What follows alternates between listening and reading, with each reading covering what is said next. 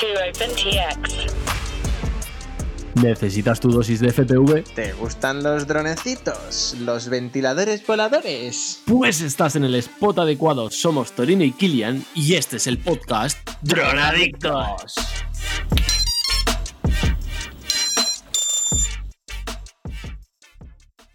¿Qué pasa, Dronadictos? Bienvenidos a un nuevo podcast, bienvenidos a un nuevo capítulo con una entrevista súper interesante, pero Kilian, ¿qué tal? ¿Cómo estás? Pues muy bien, Torino, con muchas ganas de hacer un nuevo podcast, como siempre, y, y nada, vamos a retomar lo que nos gusta, que es hacer entrevistas, conocer a gente que tiene contacto con los drones, eh, con drones FPV y eh, tecnología y demás. Y hoy traemos a una persona que se dedica a subir vídeos a YouTube. ¿Y de quién se trata, Torino? Pues mira, es que explícitamente su canal son los vídeos de Félix. Félix, ¿cómo estás? Muy buenas chicos, pues muy bien, aquí a pasar un rato entretenido con vosotros. Lo primero de todo, muchas gracias por invitarme a este, a este templo del FPV, pero vamos, habéis dado con un novato total, ¿eh? ya os lo aviso. Bueno, es, eh, es interesante, es interesante que, para porque habrá mucha gente en tu situación que está en las tomas de contacto, está empezando y va a tener eh, las mismas dudas que puedes tener tú, mismas inquietudes y ver que tú eh, te estás metiendo, pues igual puede motivar a que más gente se meta, ¿no? Mm, Sí, pues bueno, a ver si conseguimos eso al menos. Yo la verdad es que esto del FPV lo tenía en el punto de mira desde hace muchísimo tiempo. Mm, Lo que pasa es que, bueno, para mí siempre ha sido una barrera de entrada, eh, bueno, aparte de la dificultad inicial, pues sobre todo el tiempo que necesitas dedicarle, ¿no? Para, para, pues para ponerte a funcionar. Entonces, bueno, al final me animé gracias a José Ángel Rubio y aquí estoy, poco a poco. No estoy volando todo lo que quisiera estos días, ¿eh?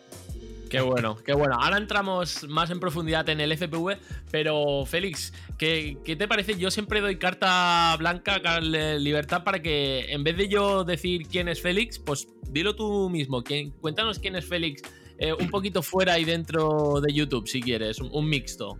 Mm, Vale, pues mira, eh, fuera de YouTube, eh, bueno, yo me dedico a la aviación comercial, yo, desde toda la vida, veintitantos años en, en una línea aérea, eh, y ese es mi trabajo, bueno, pues, principal, ¿no? El que, el que me ha dado de comer toda la vida, prácticamente. Y luego, en paralelo, bueno, pues yo siempre he sido una persona con muchas inquietudes, eh, y me he ido metiendo siempre en mil historias, eh, siempre de manera muy autodidacta. Y, y bueno, si queréis os cuento, os cuento un poco por ahí. Dale, mira, dale, rienda sí, suelta, lo que, lo, que, lo que quieras. Bueno, mi trabajo principal, ya os digo, es una- en una línea aérea, eh, aviación comercial y bueno, soy re- responsable de un departamento de, de coordinación de vuelo y tal. Bueno, no sé si queréis que entre mucho ahí en detalle. Creo que es más interesante, eh, pues, el resto de cosas en las que he estado metido a lo largo de mi vida, ¿no? Pues eh, estuve metido en, en una revista de videojuegos que creamos un grupo de amigos, no sé si os suena Mary Station. Magazine. ¿Cómo? Sí que Perdón. me suena, sí, sí que me Mary suena. Station, Mary Station Magazine, sí. Sí, pues sí, sí. sí, sí. Sí, porque bueno, aparte de los drones y la tecnología, bueno, también me gustan mucho los videojuegos y, y esto surgió allá por, por los 90, en el año 96, quiero recordar por ahí. Bueno, en aquella época en la que Internet estaba también empezando y nos conectábamos con, con un modem de 28800 y todo el rollo ese. eh, Ya ves. pues un grupo, sí, un grupete de amigos de, bueno, repartidos por toda España, la verdad, eh, pues eh, iniciamos aquella revista eh, de manera online y, bueno, estuve bastantes años ahí metido, hacíamos reviews y fue creciendo y la verdad es que bueno, se llegó a convertir en una de las revistas en castellano más importantes eh, sobre videojuegos y demás. Bueno, todavía hoy existe, de hecho, si la, si la buscáis por ahí. Eh, Yo te, voy a, yo te voy a preguntar, voy a hacer un inciso en esta revista. Cuando hicisteis eh, la página Mary Station, ¿ya existía 3D juegos? Porque sí que es verdad que yo he tenido siempre de referencia 3D juegos, porque igual, no sé, por publicidad, por lo que sea, siempre me ha llegado más. Pero sí que la recuerdo, la, la de Mary Station, la recuerdo bastante. Pues yo creo que 3D Juegos vino después, fíjate, pero ahora mismo ya no sabría decirte si fue antes o después. Yo creo que nosotros fuimos de los primeros en castellano que, que empezamos a, a, a nacer y a crecer en internet, pero no sabría decirte quién fue antes. Pero vamos, sí, sí, sí recuerdo 3D Juegos también.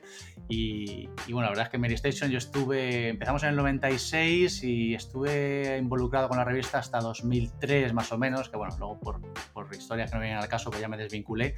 Pero bueno, fue una etapa bonita porque eh, en aquella época todo este tema de los videojuegos, de, juego online, estaban haciendo, era todo como muy mítico, ¿no? Eh, y era, igual era también como un tema más tabú, ¿no? Porque eh, yo siempre he pensado que, por ejemplo, eh, me, voy a, un youtuber que me viene a la mente. A mí me gusta mucho, por ejemplo, FIFA. Y, me viene a la mente DJ Mario, ¿no? Que es uno de los youtubers más famosos mm. de, en cuanto a FIFA.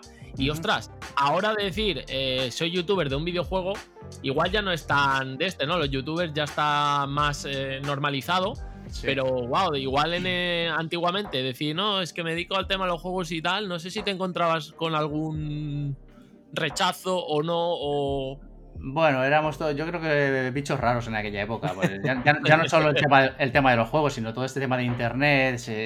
a mediados de los 90, pues imaginaros, ¿no? Eh, había que conectarse, como digo, con un modem eh, que dejabas la conexión telefónica de casa inservible porque te, te conectabas por infobía y bueno, era, era Sí, sí, el, teléfono se colgaba, ¿verdad? El teléfono creo que. Y hacía un ruido infernal el, el router. Entonces aquello era todo muy místico, muy como brujería casi, ¿no? En aquella época no, no, existían los teléfonos móviles tal y como los conocemos ahora y bueno, en fin, era todo, estaba todo naciendo y fue una época muy bonita, la verdad.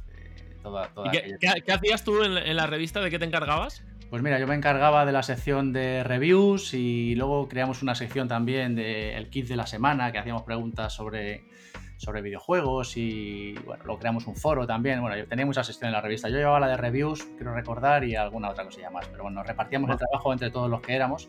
Y bueno, aquello fue creciendo y al final, bueno, al final lo compró el, grupo del país, me parece. Bueno, ya ahí ya en aquella época empecé a desvincularme del, tema. Ostras, o sea que lo de la reviews te viene ya de, hace años. sí, sí. En aquella época era, escrito porque yo creo que tampoco, ¿no? tampoco existía YouTube todavía, eh, a mediados de los 90. Eh, pero sí, sí, ahí, empezó un poco la cosa online para mí de reviews y tal con los videojuegos. Qué guay, qué guay. ¿Y qué edad tenías sobre esa fecha más o menos? Porque con la que empezaste a tener ya el espíritu emprendedor. Pues mira, a, mediados de los 90 yo tenía veintitantos años, veintipocos años, sí. un, chaval. y, y bueno, después de aquello, bueno, ya lo digo, yo he sido siempre culo inquieto, me metí en los podcasts, empecé a hacer podcasts y cuando nadie sabía lo que era un podcast, porque ahora ya, bueno, más o menos, pues la cosa también se ha, se ha generalizado un poquito más, ¿no? Afortunadamente. Se, se ha normalizado, pero yo todavía hay gente que le digo podcast y me mira me mira raro, ¿eh? Sí, sí, sí. No, ahora, ahora es mucho más conocido, pero sigue siendo, bueno, sigue siendo un nicho todavía pequeño. Fíjate, con las grandes posibilidades que tiene esto. Pues en aquella época, cuando yo empecé, bueno, también era, éramos bichos raros los que hacíamos podcast. Yo creo que el podcast lo empecé en 2009 y, estuve muchos años con él. Era un podcast de... Y digo era con mucha tristeza porque tuve que abandonarlo eh, por el canal de YouTube realmente. Cuando el canal de YouTube empezó a tener éxito y a subir y tal, bueno, pues ya no me daba la vida y abandoné el podcast. Eh, y, cuéntanos, ¿qué, comentabas en el podcast? ¿Tenía que ver con, los videojuegos, con, mm. con, lo que vas a hacer, con lo que haces en YouTube o era totalmente diferente? No, no, no era totalmente diferente. Eh, ya te digo que soy puro inquieto, yo tengo muchos frentes abiertos normalmente y el podcast se llama La Biblioteca de Trantor Podéis verlo todavía en YouTube, o sea, en YouTube, perdón, en iTunes y tal, todavía están ahí todos los episodios colgados. Y era un podcast sobre ciencia ficción y fantasía. Hablábamos de libros, de películas y de series de ciencia ficción y fantasía. Y, y bueno, estuve muchos años grabando ese podcast, que recuerdo con con mucho cariño, porque fueron unos tiempos también muy bonitos. Y ya te digo, cuando el podcasting sí que era algo que sonaba chino a, todo el mundo, más incluso que ahora. Y los medios que había tampoco eran los de ahora, ¿no? Por ejemplo, esta plataforma en la que estamos grabando ahora, esto, eh, eso en aquella época eh, era ciencia ficción, realmente. Ya te digo, impensable. ¿Y cuántos años estuviste haciendo este, este podcast? Pues mira, empecé en 2009 y pues hasta 2016 más o menos. Lo que pasa es que luego ya en los últimos años publicaba muy poco y, entre 2016 y 2017, que fue cuando empezó empecé en serio con el canal de YouTube, pues ya tuve que, tuve que pasar un poco página y, dejarlo porque no, no, podía, no podía mantenerlo todo. ¿Te ocupaba, ¿Te ocupaba mucho tiempo de tu día preparar el podcast solo o hacías más cosas aparte? Sí, no, es que, a ver, eran podcasts muy elaborados. Eh, yo me preparaba el tema, me hacía un poco un guion de los temas a tratar y bueno, luego dependiendo de con quién grababa, porque solía grabar con, no siempre con los mismos, pero con, otra gente, pues eh, me lo preparaba bastante. Y luego la grabación y luego la edición del podcast, porque o sea, no era coger el podcast y subirlo en bruto, sino que yo lo editaba, le metía sus músicas, sus historias, sus efectos, ¿no? Entonces me llevaba un tiempo considerable hacer el podcast. sí.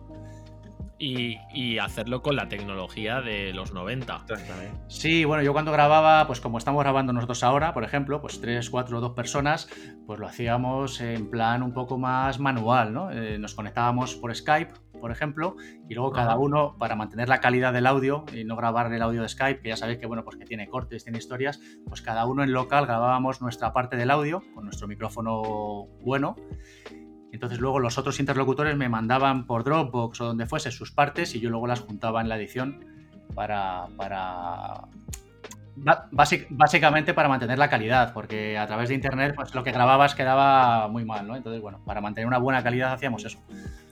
Vale, vale, vale, vale. O sea, vaya, vaya movida. Oye, eh, mientras eh, hablábamos, nos has comentado que abandonas el podcast para ponerte de lleno en YouTube. Antes de comentar eh, la buena época de YouTube, quiero que me comentes un poco al principio, porque yo, bueno, te he estado stalkeando, ¿no? Como dirían los jóvenes, te, te he stalkeado. Y, y he estado viendo que empie- empiezas, bueno, el primer vídeo que tienes, no sé si has eliminado algunos o no, o están todos los vídeos eh, ya desde el principio, pero el primero que tienes es un unboxing de un iMac eh, 27 pulgadas Sí, y, No. y el primer vídeo tiene 2.000 visitas. sí. No, no he eliminado nada, pero yo es que este canal de YouTube lo creé en 2006. O sea, el canal lleva creado desde 2006. Lo que pasa es que Ajá. yo en aquella época, bueno, pues yo lo usaba pues para subir de vez en cuando algún cacharreo que hacía, pues como ese, ese tema del iMac, del unboxing. Luego tengo por ahí también una instalación en, un- en ese iMac de un disco SSD que de- desmonto el iMac entero y le instalo un SSD, está por ahí también ese vídeo. Y algún, Sí. otro, algún otro vídeo con un portátil gaming y tal. Pero vamos, nada... De hecho, de hecho, el portátil gaming de hace un vídeo de hace 8 años, que es el Alienware, el M17, te Eso coge 271.000 reproducciones, que en esa época, ojo, Sí, hombre, lo que pasa es que ha, ha ido teniendo esa- esas reproducciones a lo largo de estos años, ¿no? No fue un boom de, de coger eh, esas reproducciones, pero, pero sí, ese, ese vídeo tuvo bastante éxito. Pero vamos, que yo aquellos vídeos los subía pues, por, pues porque de vez en cuando me daba por ahí y a mí siempre me ha gustado muchísimo el vídeo, que al final es la excusa para este canal de YouTube. O sea, a mí me gusta mucho hacer vídeo, el vídeo cinemático, eh, bueno, lo, lo veréis en mis vídeos, ¿no? Que yo intento, intento no limitarme a sentarme delante de la cámara y soltar mi speech, sino que, bueno, siempre que puedo lo adorno un poquito, meto b-roll, meto escenas eh, que llevan ahora, mucho trabajo. ahora profundi- profundizaremos sobre el tema de los vídeos cinemáticos y tal. Mm. que quiero que nos cuentes un poquito más. Pero llega, o sea, aquí hay un salto de repente, ¿no? Si seguimos con tu canal de YouTube, que de repente te metes con videojuegos. Mm.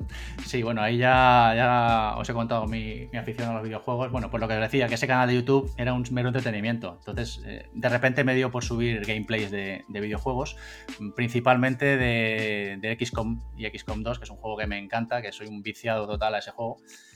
Eh, y bueno, ahí veréis mogollón de gameplays en dificultad leyenda súper chunga, ¿no? Eh, subiendo gameplays de, de XCOM 2 y XCOM 1.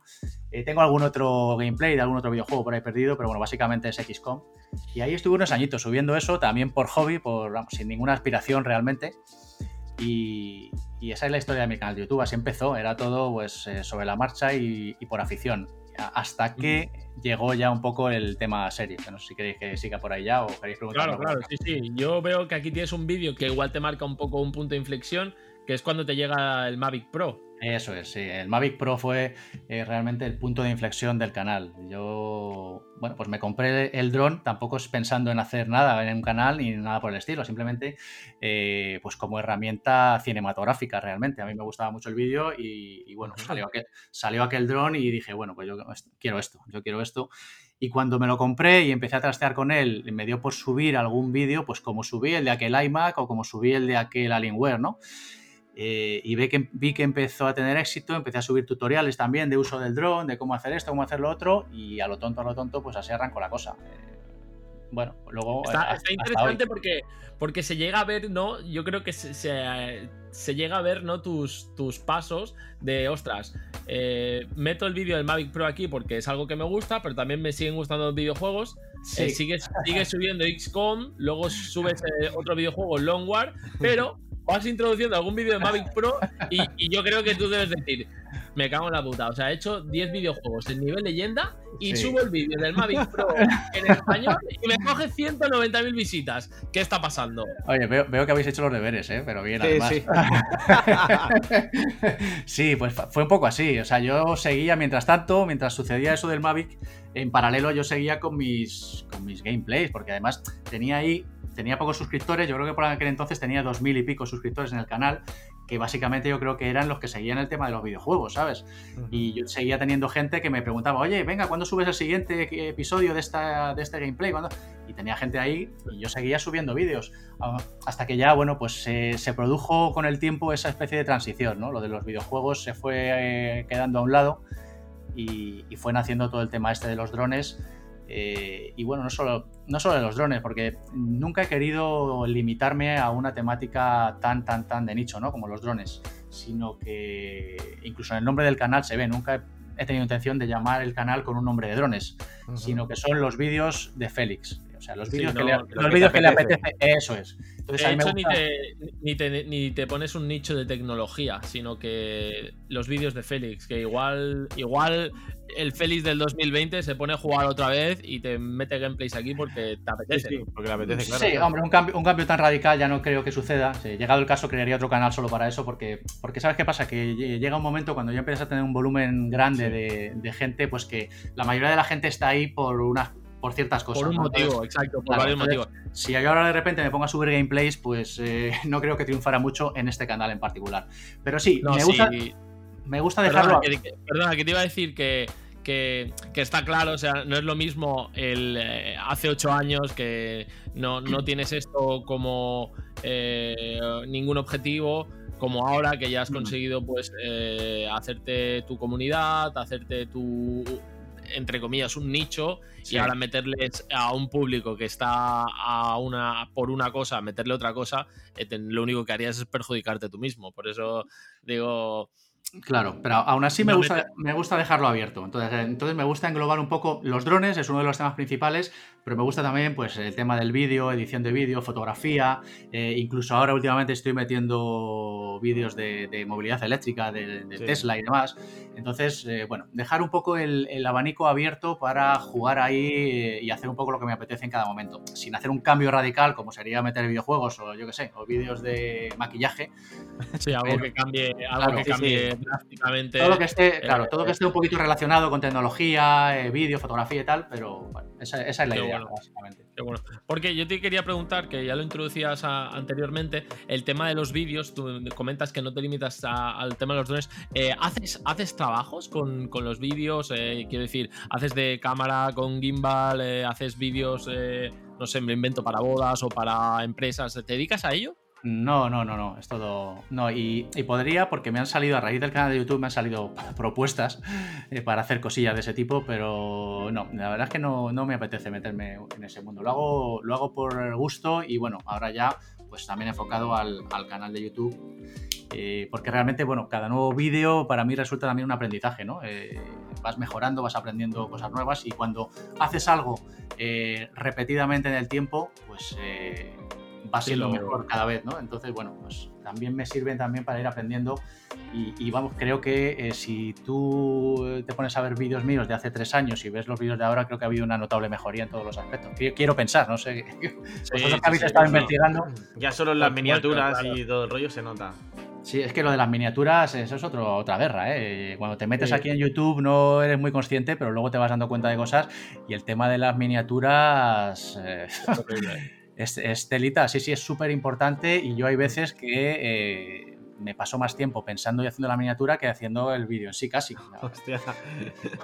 O sea, Yo, yo de, de hecho, cuando a mí cuando me toca hacer la miniatura, a veces es como, Buah, me da más pereza hacer la Mm. miniatura que editarme un vídeo de 15 horas. Sí, sí, porque eh, si, te, si te das cuenta al final, la miniatura es tu carta de presentación. O sea, es lo que va a incitar a, a alguien a clicar ahí. Y como la miniatura no llame la atención, no sobresalga sobre las demás, no tenga un cierto encanto, vas a tener muchos menos eh, clics en tu vídeo y menos visualizaciones. Entonces es una, es una ciencia lo de las miniaturas. Y la vas aprendiendo a la fuerza, ¿no? Porque yo cuando empecé, pues eh, subía las miniaturas de cualquier manera y ahora tampoco soy todavía ningún experto porque la verdad es que yo con el diseño gráfico y el Photoshop, eh, bueno, he ido aprendiendo por mi cuenta, pero tampoco soy ningún, ningún super experto, pero bueno, a la fuerza vas aprendiendo y vas tratando de hacer las miniaturas cada vez más apetecibles, ¿no?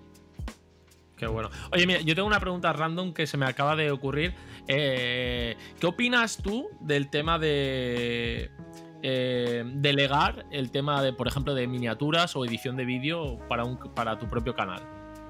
Delegar en otra persona, ¿quieres decir? Exacto, o sea, de, eh, contratar a una persona para que te haga las miniaturas. O para que te edite incluso los vídeos. Ya, eso lo hacen los grandes, ¿no? Si, si, haces eso es que te va muy bien en YouTube ya, ¿no? no, pero para decir, ostras, yo, por ejemplo, igual los vídeos Vale, pues los vídeos de lo que dices, te, tiene que ir muy bien y te tiene y como estrategia dices, vale, me centro más en crear contenido y una persona que me lo edite y yo tengo más tiempo para crear contenido. Pero igual, el tema de las miniaturas, ahora en, una posición como la tuya, ¿no? De pues que tienes casi 90.000 seguidores, decir, hostias, igual derivo eh, a alguien eh, que entienda más de SEO, de, de psicología y tal, derivo para que me haga las miniaturas, mm. incluso me, me diga igual ideas de títulos de vídeo para yo intentar escalar mi canal. Hombre, pues si llegara al caso, las miniaturas y dejarte un poco aconsejar en el sentido del SEO y demás, eh, yo creo que sí podría llegar a hacerlo, eh, llegado el caso. Pero lo de que me editaran los vídeos, chico, no sé. El primero a mí me gusta editar vídeo, es un trabajo muy tedioso, son muchísimas horas, ya os digo que cada vídeo son muchas horas de trabajo y la edición es una gran parte de ello. Eh, pero yo creo que la edición también le da al vídeo tu toque personal realmente, ¿no? Un poco. también. Entonces, eh, muy de confianza tendría que ser esa persona eh, como para delegar algo tan importante de un vídeo que le da eh, realmente el carácter al vídeo en otro.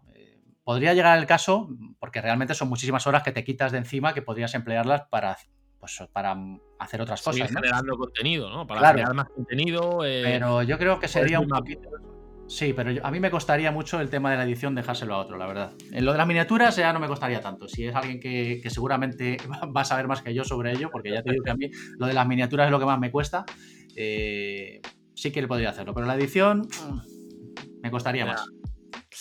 No, es la edición. Pero sí que es verdad que hay veces que dices, Buah, según el vídeo, dices, este vídeo me da un poco de palo, ¿eh? Me da palo editar este vídeo. Bueno, y cuando, y cuando llegas a casa, porque bueno, cuando haces un vídeo que lo grabas en el estudio y es solo hablar, meter b-roll y tal, que esos son de los fáciles, ¿vale? Pero cuando es un vídeo que grabas en exteriores o grabas con varias cámaras, que yo lo hago a veces, eh, o cámara de un dron o eh, dos cámaras de tierra, y llegas con una tonelada de material y tienes que ponerte a mirar, a ver qué selecciona, eso es una pasada de trabajo. Entonces, en esos momentos sí que te gustaría tener a alguien que te lo editara. Es horrible, es horrible. Eh, Kilian y yo eh, estuvimos este verano eh, de, bueno, hicimos como una expedición, estuvimos una semana haciendo FPV por España. Joder, qué gozada, ¿no? Sí, la verdad que estuvo muy chulo. Conocimos a, muchísima gente que ya conocíamos de internet y demás, pero los, conocimos presencialmente y tuvimos un montón de mm. aventuras. Y, claro, eh, personalmente yo me llevé cámaras, lo típico, lo que dices, ¿no? Pues una DSLR, GoPros, el Mavic, eh, aparte de los vuelos de los drones FPV, y volví a casa, creo, con medio terabyte y con siete vídeos o seis por hacer, y dices, ¡buah! ¿Por dónde empiezo? O sea, qué locurón. de hecho, yo en los últimos vídeos creo que ya lo di, el, el Vlog lo di por perdido. Hice vídeo normal solo de, de drone y ya está, tío. Sí, bueno, porque luego es que esa es otra. Luego, si, si, quieres un poco rizar el rizo, darle más calidad al asunto y grabas en perfiles planos y quieres hacer el talonaje y demás, pues eso es otra guerra aparte también. Y ya ahí sí que te lías la manta a la cabeza y no, te tiras horas editando los vídeos. Entonces, bueno, hombre, hay veces que yo trato de simplificar ese tema, a veces, otras no, dependiendo del vídeo también. Hay veces que sí que hago ese tema del etalonaje y grabo en, en, en Vlog o en Decinelike o lo que sea. Y otras veces, pues no, ya por vaguería un poco, dice, mira, grabo normal. Y yo, e, es, es, algo que últimamente me he estado planteando, porque es lo que dices, yo siempre intento grabar todo en perfil plano, eh, colores planos, y claro, cuando, cuando grabo con tres cámaras, que la GoPro me da una cosa, la DSLR otra, y otra cámara me da otro de este, luego eh, los LUTs o los perfiles de colores que hagan no encajan en las mismas cámaras, son totalmente diferentes. Y a veces dices, bueno, ¿sabes tú? Voy a dejarlo en color GoPro o en color eh, personalizado y, me, me, ahorro un faenón que, que, es horrible. Sí, porque sincronizar el aspecto de varias cámaras diferentes es complicado, eso lleva trabajo. Entonces, bueno, hay veces, también depende de, para qué sea el vídeo, ¿no? El trabajo que estás haciendo, dependiendo de lo que sea. Si es un vídeo eh, profesional que lo van a usar para un, un anuncio, un documental o una cosa seria, pues evidentemente ahí te lo tienes que currar.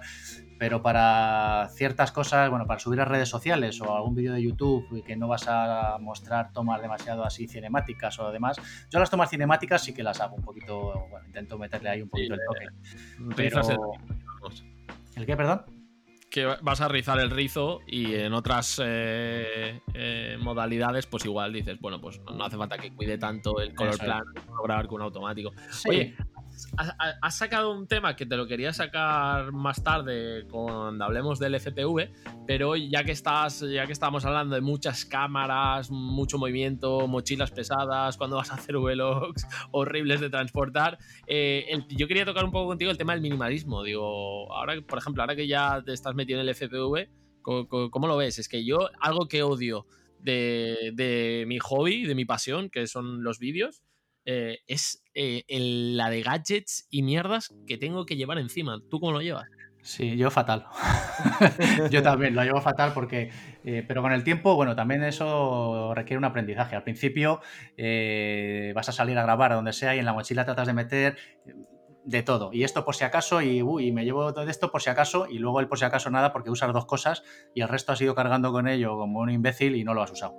Esa es mi conclusión. Entonces al final, bueno, pues acabas, acabas ya siendo más práctico, más pragmático y metiendo solo lo que sabes que realmente vas a utilizar. Eh, porque al final, si no te, te, te juntas con 40.000 cacharros, que, en vez de ayudarte lo que hacen es entorpecerte el trabajo que vas a realizar, ¿no? Te lo complican. Entonces sí, yo estoy a favor del minimalismo, pero es difícil. Hay que tener la mente fría y saber lo que tienes que llevarte en cada momento y no, pues no, llevarte 40.000 cosas. Realmente luego al final lo acaba dando la experiencia, porque te llevas todo el equipo que puedes y, después de tres veces dices, joder, pues es que esto en las tres veces no lo he usado, esto otro que me he llevado tampoco lo he usado. Y al final, pues, yo personalmente. a mí me, pasa, me suele pasar lo contrario, ¿eh? yo digo, guau. Luego eh, pasa al revés, exacto, ¿no? Que te dejas algo y justamente ese día lo necesitas. Mm. y aparte, aparte que digo, me llevo la GoPro, guay, y hostia, y me llevo el arnés de pecho por si tengo que hacer una toma, me llevo la de cabeza porque no sé qué. Y luego digo, vale, la DSLR eh, con el micro, eh, la batería del micro, eh, la puta batería extraíble por si me quedo sin batería de algo, y es como, oh, lo dejo todo, o sea, cojo la GoPro y me voy a la montaña, no quiero saber nada de las cámaras. Sí, hombre, yo lo que pasa es que yo una de ser, o sea, la, cámara mía principal siempre la suelo llevar porque, bueno, me gusta grabar con ella para, el, para YouTube. Lo que está claro es que llevar solo una GoPro o una cámara pequeñita es súper cómodo, eso es verdad, pero bueno, también depende de la manía de cada uno. Yo, por ejemplo, estoy probando, así como curiosidad, como anécdota, estuve probando en, un vlog que he hecho, eh, lo, hice, todo con la Giro 9 y me quedé sorprendido de la calidad tanto de vídeo como de audio que me dio y, me replanteé a decir, ¡buah! A tomar por culo, o sea, me llevo solo la GoPro Giro 9 para grabar por ahí, pero luego es lo que dices, o sea, quieres meter algunas escenas b-roll con desenfoque, con boques chulos y tal. Yo, es que, yo, que, para eso soy muy maniático. A mí me gusta mucho eso, el bokeh, hacer desenfoques y tal. Y aunque al final realmente si vas a hacer un blog, cualquier cámara medianamente eh, decente te vale. Es casi más importante que tengas buen audio a, la cámara que estés, grabando, ¿no? Pero bueno, todo ya ahí están las manías de cada uno. Pero, pero sí, realmente si no tienes manías con, con, cualquier GoPro, cámara de acción o unos Mopocket de estos nuevos que ha salido ahora o cualquier cosa de esas, te sirve y va súper ligero. Muy bien. Oye, hay algo que, que, se me hace inevitable preguntarte, eh, porque, bueno, eh, a nosotros nos ha conectado eh, José Arrubio, que me estuvo escribiendo y me dijo, oye, si quieres hablo con Félix, tal, y dije, hostia, pues te lo agradezco. y hemos traído también aquí al podcast a Willy Fox. Y quiero que me comentes un poco la, importancia de la comunidad en YouTube, ¿no? De, pues vosotros tenéis este grupito que se os ve que muchas veces hacéis cosas juntos, incluso con Rafa o con, y igual alguna persona más que me dejo por el camino. Pero ¿cómo, ves la importancia de en YouTube sobre todo, que es un mundo como muy solitario a veces, donde depositas tu tiempo y parece que es en vano, o sea, sin saber realmente eh, qué, te va a dar ese tiempo, si te va a dar frutos o no te los va a dar. ¿Cómo ves la importancia de la comunidad? Pues yo creo que precisamente por eso que has dicho, eso de, la soledad, es muy importante la comunidad. Eh, puede parecer lo contrario, puede parecer que, bueno, que hay piques, ¿no? Que hoy yo tengo más suscriptores que tú, o más, pero yo creo que ese no es el camino. Imagino que habrá gente que, esté en esa guerra, pero, pero yo creo que el, camino eh, y una de las fuerzas de todo esto es hacer comunidad y este grupillo del que habláis, la verdad es que, bueno, pues para nosotros nos sirve mucho porque precisamente, sobre todo a los que estamos solos en esto, ¿no? Porque mm, no tenemos un equipo que grabe con nosotros, o sea, eres un tío que tienes cámaras y te grabas tú solo, que, con la dificultad que eso conlleva, y tienes tus inquietudes, tus preocupaciones, tus días bajos, tus días altos. Y bueno, este grupo eh, de gente que comparte tus, eh, tus mismos problemas realmente, ¿no? Porque está metido en el, la misma historia que tú, realmente sirve de apoyo, ¿no? Nosotros hemos creado este grupo eh, afín, pues está Willy, está, como dices, José, Rafa Con, está Tarsicio de Post and Fly, eh, Jonathan de Canarias Drone, está José Luis también, y bueno, alguno más. Eh, pues hemos formado ahí un grupo muy majo y, muchas veces pues nos apoyamos entre nosotros, nos damos consejos o preguntamos dudas, oye, ¿qué esto que os parece tal? O esto me ha pasado esto. Entonces siempre es reconfortante poder contar con gente que, tiene tus mismas inquietudes eh, para apoyarles y para sentirte apoyado. ¿no? creo que, que, hay que dejar a un lado todo el tema de los números, si yo tengo más que tú o tú menos que tú, que que, también se da y, hacer comunidad y, yo creo que sirve mucho. A mí, a mí realmente me sirve la compañía de, toda esta gente porque al fin y al cabo tienen los mismos problemas que tú y las mismas inquietudes. ¿no? Esto YouTube, eh, realmente cuando empiezas a tener un canal con cierto éxito, empieza la cosa a subir, mm, te puede llegar a absorber. O sea, tienes que tener la, cabeza muy fría porque te puedes llegar a obsesionar, que nos pasa a todos, eh, con los números, con los suscriptores. Publicas un vídeo que te has tirado días enteros preparando un montón de trabajo y lo ven cuatro y, te vienes abajo. Luego, en cambio, haces, un vídeo súper rápido de cuatro gilipolleces y lo ven cientos de miles de personas. Entonces, eh, es una cosa con muchos altibajos, muchas historias y, estar acompañado en ese camino, en ese viaje, yo creo que es muy importante y muy enriquecedor. Entonces, qué guay. Yo te hacía la pregunta, pero eh, más o menos me esperaba esto. Yo creo que también es eh, súper importante. Lo que pasa que igual depende de, de dónde estés en, la posición. Sí que es verdad que igual a veces la posición de números que tengas, ¿no? Eh, contactar con alguien, igual tienes que rodearte de gente, ¿no? De tu mismo eh, ambiente, que está en las mismas eh, situaciones que tú. Pero, pero sí, sí, es súper importante y es lo que dices, ¿no? El, estar solo te surgen mm. dudas, problemas y al final las otras personas también las tienen y, y las van a compartir. pero... Decías que no, que no hay. Eh, no tiene que haber competencia. Pero yo, por ejemplo, igual Willy Fox, eh, de, entre, por ejemplo, te voy a decir tres personas. Eh, que, que tú, Félix, José. perdón, venga, cuatro, Rafa y Willy, ¿no? Igual Willy sí que hace un contenido más enfocado a GoPros, pero José y Rafa sí que hacéis vosotros tres, sí que hacéis un contenido parecido. Cuando veis que alguno tiene algún producto antes, ¿os hierve la sangre o no? Pues a ver. Eh... Porque sois amigos, pero ¿eh? sabéis que el vídeo. Sí, mira, mira, mira, competencia sana sí que hay. Y yo creo que, puede haberla. Y, que es hasta bueno porque te, te, impulsa a seguir adelante y a mejorar cada día, ¿no? Pero competencia sana, o sea, no, no envidias ni estar pensando en más o menos suscriptores. Mira, ahora mismo José Ángel Rubio, por ejemplo, eh, el tío está montado, o sea, le están mandando productos por todos lados. Ha sacado el de la Osmo Pocket 2 hace poco, que se lo mandó de JI antes, antes de la fecha. Eh, hoy mismo ha lanzado la, la, esta, la 360 X2 o algo así, una nueva que han sacado. Y bueno, me consta que tiene alguna otra cosita por ahí en la recámara. Y, joder, pues yo le veo y digo, coño, coño, le tus cojones, muy bien. O sea, José, me, alegro,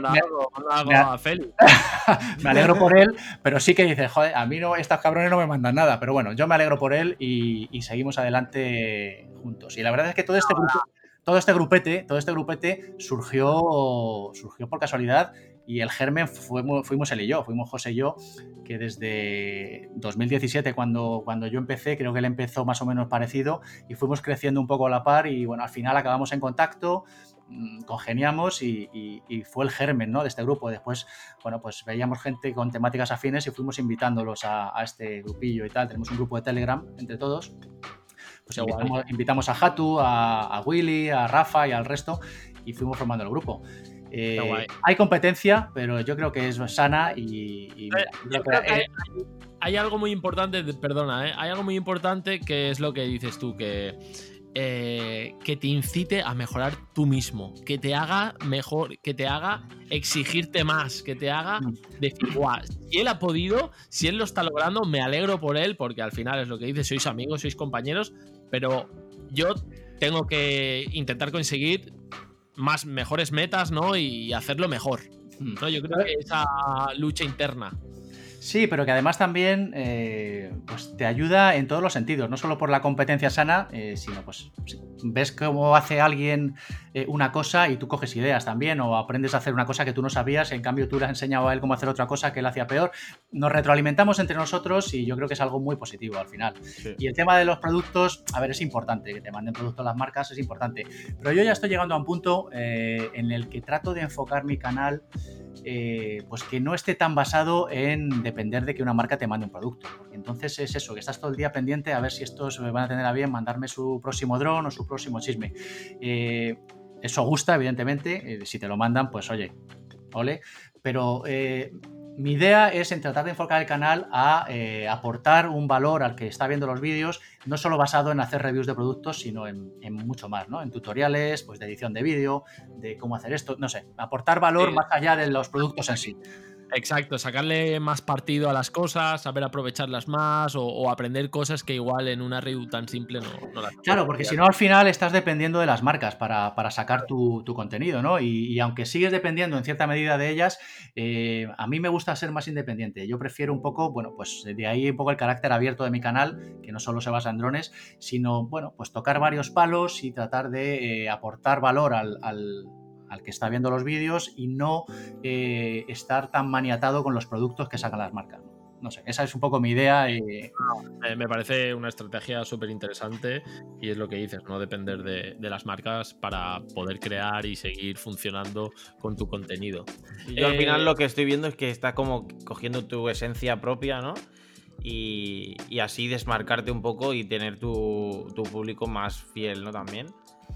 Eh, sí, sí. em, la verdad es que cuando, cuando lees algún comentario que te dejan en los vídeos de, de- yo qué sé, pues hay algunos de, de verdad entrañables. Yo que sé, un señor de, recuerdo uno en especial, desde hace tiempo, un señor de sesenta y tantos años que me decía, mira, tengo sesenta y tantos años, soy jubilado y gracias a tus vídeos, pues me he comprado un Mavic y estoy aprendiendo a manejarlo y tal. Y cuando ves que, que, joder, que es que a ese señor le, le has eh, ayudado a que empiece a volar un dron y a, y a aprender a Qué guay. manejarlo, a sacar vídeo. Y de esos así hay, hay muchos, ¿no? Luego están los típicos de los haters, que son cuatro, que tienes que dejarlos a un lado, pero la mayoría son comentarios positivos. comentarios que te ayudan a, a seguir, ¿no? Que es el combustible realmente que te ayuda a continuar.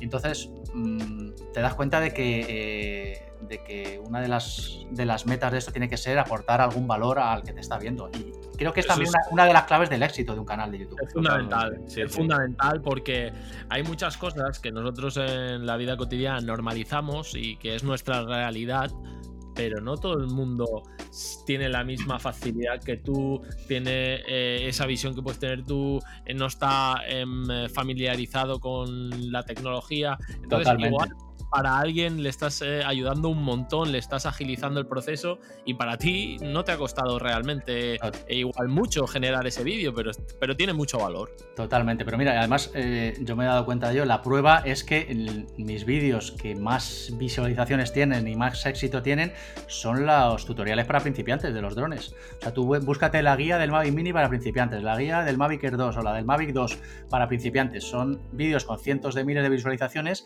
son vídeos algunos de 50 minutos, ¿eh? larguísimos.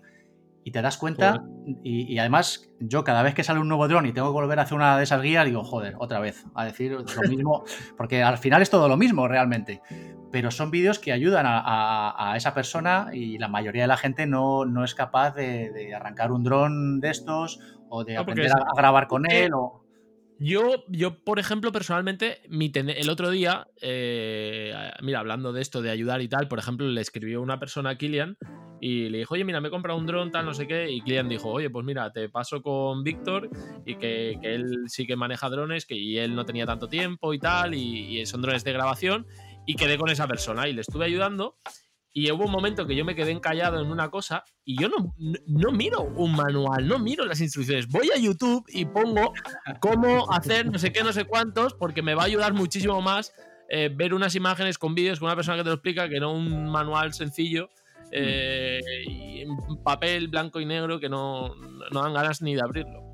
Totalmente, totalmente. Y, y la verdad es que sí, ya os digo, yo esos vídeos, eh, cuando los tengo que hacer, cada vez que sale un nuevo dron trato de hacer manuales y guías y tal, y me da mucha pereza, pero luego trato de hacerlo lo mejor posible porque sé que son vídeos que al final sirven a muchísima gente y, y al fin y al cabo son los que más éxito tienen.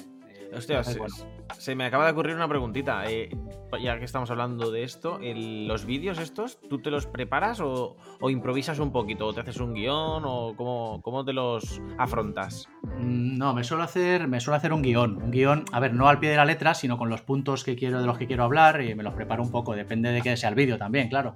Pero, pero sí, me suelo hacer una especie de guion con los puntos más importantes y luego meto más cosas sobre la marcha.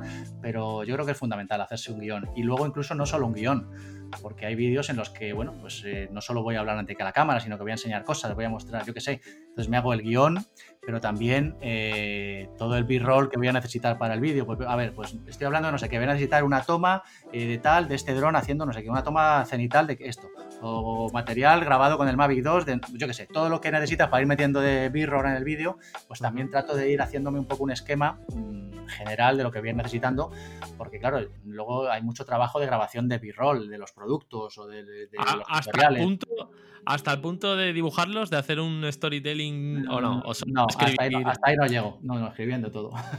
Yo es que, yo es que soy, soy igual, yo, yo soy muy de improvisar, sobre todo en los vlogs y tal, que tienen menos, eh, igual, eh, no menos que enseñar.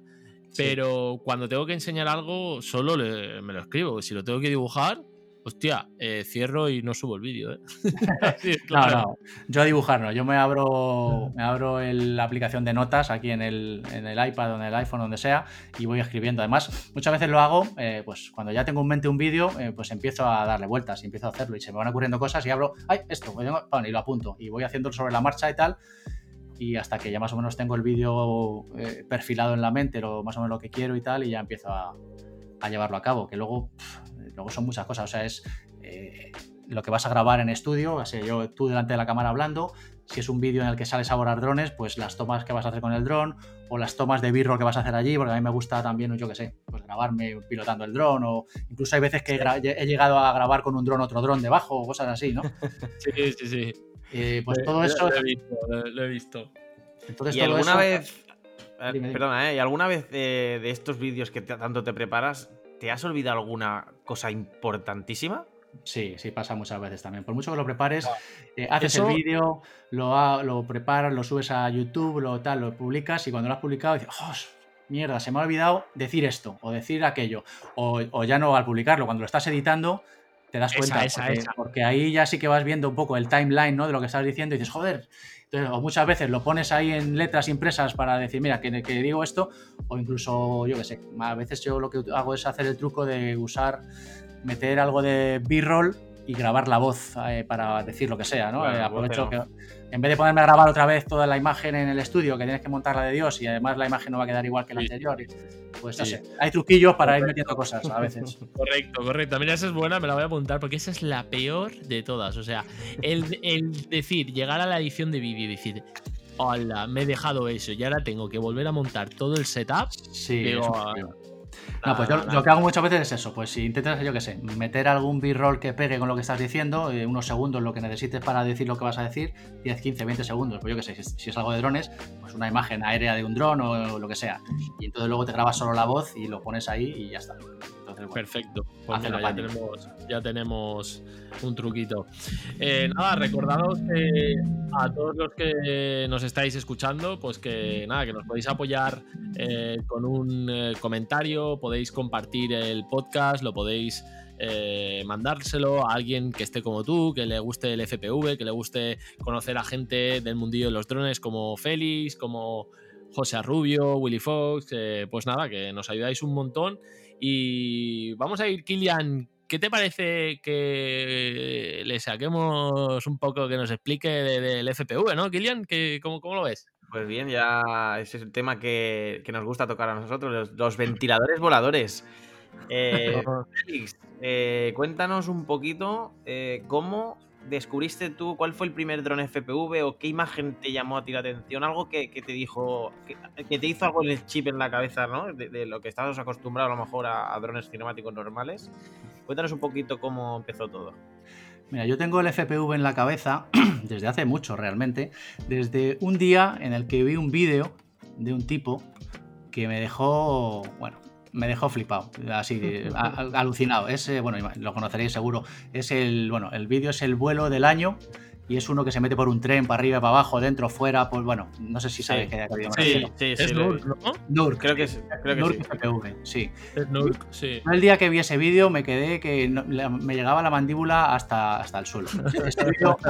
Ese vídeo me, me enamoró completamente. Lo que pasa es que lo que os digo, nunca me había animado a meterme en ello pues básicamente por falta de tiempo. O sea, porque, porque sé que si me meto ahí eh, me, va, me iba a, requerir muchísimas horas, sobre todo si te pones a construirte tu propio dron y todo el lío ese. Y entonces, bueno, es un poco mi barrera de entrada realmente. Aparte de la dificultad, eh, bueno, yo nunca he tenido problema con eso, siempre aprendo lo que me propongo, pero el tema del tiempo, a, una, a una hora que ya estoy metiéndome, sigo teniendo problemas con eso porque no vuelo todo lo que me gustaría ni Ahora menos con los confinamientos, que estamos aquí otra vez confinados en Madrid, con lo cual, olvídate. Pero, pero ese, es mi gran problema, el tiempo. Y además este hobby necesita bastante dedicación, porque empezar eh, es, otro, es otro rollo, es otro mundo, ya lo has visto, diferente a los, a los drones estabilizados. Sí, sí, sí, totalmente. Mira, yo he empezado con un, con un eFlight Cinebook de estos, Sí, un Bumblebee he visto. Un Bumblebee, eh, que de momento es el, único drone medianamente serio FPV que tengo todavía. Ahora os preguntaré porque quiero ampliar un poco la, flota. Pero mm, empecé con él y, joder, o sea, se supone que es un dron de estos que viene ready to fly prácticamente. Eh, bueno, las pasé canutas. O sea, me tiré cuatro días, me tiré cuatro días hasta que conseguí hacerlo funcionar aquello. Porque se me quedó, sí, lo conecté a Betafly y no sé qué hice, que se me quedó muerto. De repente dejó de reconocerlo Betafly, se me quedó el dron que no podía conectarlo. Por los puertos coms y todo el rollo este, supongo. No sé, no sé, chico, no sé lo que hice. Estuve preguntando a José, que me intentó ayudarme, me dio el telegram de otro, de otro chico que estaba metido en FPV, que me estuvo ayudando también. Bueno, al final lo conseguí, pero vamos, tres días y pico aquí liado. y hasta que pude hacerlo funcionar y ya he podido borrarlo y demás. acostumbrado de, de, JI, que es plug and play, sí, a los malditos drones de FPV que les puede pasar 30.000 millones de cosas. Pero es que, es que ese es el problema de que no haya más gente haciendo esto. Si esto, si esto fuese un poco más eh, amigable entrar, pues yo creo que seguramente hubiese más gente, habría más gente volando, pero es que, joder. Sí, sí, sí. Es un infierno. Mira, ahora, ahora, ahora me ha llegado ahora recientemente que me han enviado un dron de estos chiquititos, un Eachin U, 65 creo que es. Hostia, que sí. Súper pequeño. Pues me lo han enviado los de Banggood. Y lo tengo aquí, que todavía no lo he abierto. Me han enviado esto, las gafas y el mando analógico para poder volarlo y demás. Y me está, dando, me está, dando, un perezón ponerme a configurarlo, chico, porque ya me vuelo otra como la del Bumblebee. Entonces, Pero bueno, te eh, viene bien, ¿eh? Para el confinamiento en casa. Claro, para claro. Practicar es, es, ideal. Claro, por eso se les dije que me lo, sí, me ofrecieron mandármelo y digo, venga, y seguramente cuando ya lo ponga en marcha y lo pruebe y tal, haga un vídeo aquí en casa volándolo, yo que sé, algo haré. Pero a ver si me pongo, porque me da pereza ponerme. No, pero ese yo lo tengo, yo lo tengo, este pequeñito, ese, yo tengo el US65 o UK, no sé, el único que cambia es el, color de, de, este, arriba. Este me lo han mandado con la bandera alemana pintado. Sí, sí, yo lo tengo con una estadounidense, creo. Y, son divertidos para dentro de casa, son guays y al final creo que ya vienen. Eh, lo único que tendrás que hacer es bindearlo con, con la emisora.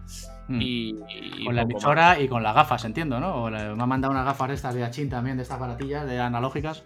No, las gafas no, no es como el sistema de JI. Las ah, gafas, vale, vale. Tú, buscas eh, en qué canal estás y en teoría, al ser sistema analógico, debería, ah, eh, debería entrar en el canal y, ver el vídeo. Yo es que analógico, como podrás comprobar, no he volado nada. lo poco que he volado ha sido con el digital de DJI.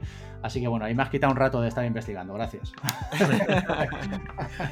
y... Eh, ah, dime, dime, dime, Gillian. Bueno, iba a preguntarle un poquito qué tal el FPV, cómo empezó a, pilotar, que si usó simulador o fue directamente ahí a, a lo bestia. Sí. Sí, bueno, yo, quería puntualizar en esto porque no sé si tu primera toma de contacto es en el vídeo que tienes de en lo alto de la montaña con el grupito que hablábamos. No Lo sé es. si es la primera vez que volabas un dron esa vez. Lo es, lo es, lo es. No, vamos, yo no, Pues, no es mentira. Ole tu, huevos, así de claro te lo voy a decir, ¿eh? Y los de José Ángel. Pero, fue, pero fue, fue culpa de José porque yo durante todo el día eh, le dije, venga, José, vamos a buscar un descampado primero. Que no, que no, que arriba, que no sé qué. Digo, bueno, pues chico, tú verás. Y al final lo, lo volamos ahí. Eh, a ver, bien es cierto que sí que he hecho- hice simulador antes que eso. Me bajé ahí en, en Steam el Free CPU, o Free Rider o algo así se llama, no Sí. recuerdo ahora. Ajá.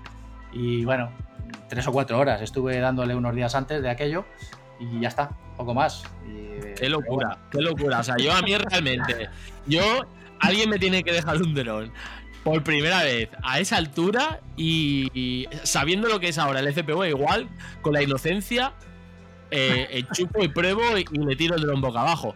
Pero sabiéndolo ahora, buah, no, no, no sé si hubiese tenido el valor de, de haber volado desde ahí, ¿eh? Bueno, yo creo que José lo que quería era dar espectáculo en el vídeo, yo qué sé, no sé.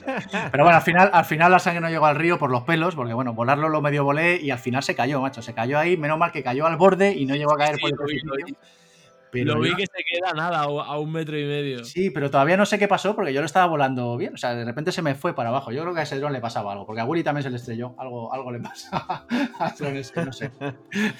La batería que- cuidarlas bastante, es, es delicado el tema. Supongo que sería la batería que se quedaría sin voltaje, ¿no? O a lo mejor no estaban bien cuidadas. Bueno, es que esto es de muy delicado, ya, ya lo irás saber, viendo. a Ya lo irás viendo. problemas que pueden haber.